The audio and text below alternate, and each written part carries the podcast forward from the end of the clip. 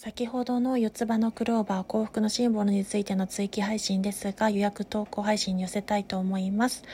えっと、問題解決のトラブルについての解決を見出せたりご自身がその四つ葉のクローバーの幸運の恩恵として優しい人物になり得ていく。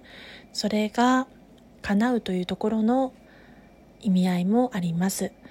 たくさんのその何て言うんですかね。幸福の兆しを受け取れる四つ葉のクローバーが昔から大好きで三つ葉や四つ葉や五つ葉なんてありますがご興味ある方はググっていただいたり検索いただくといろんな由来だったりその本質が見えてくるかと思います。それでは配信ご視聴ありがとうございました。追記補足でした。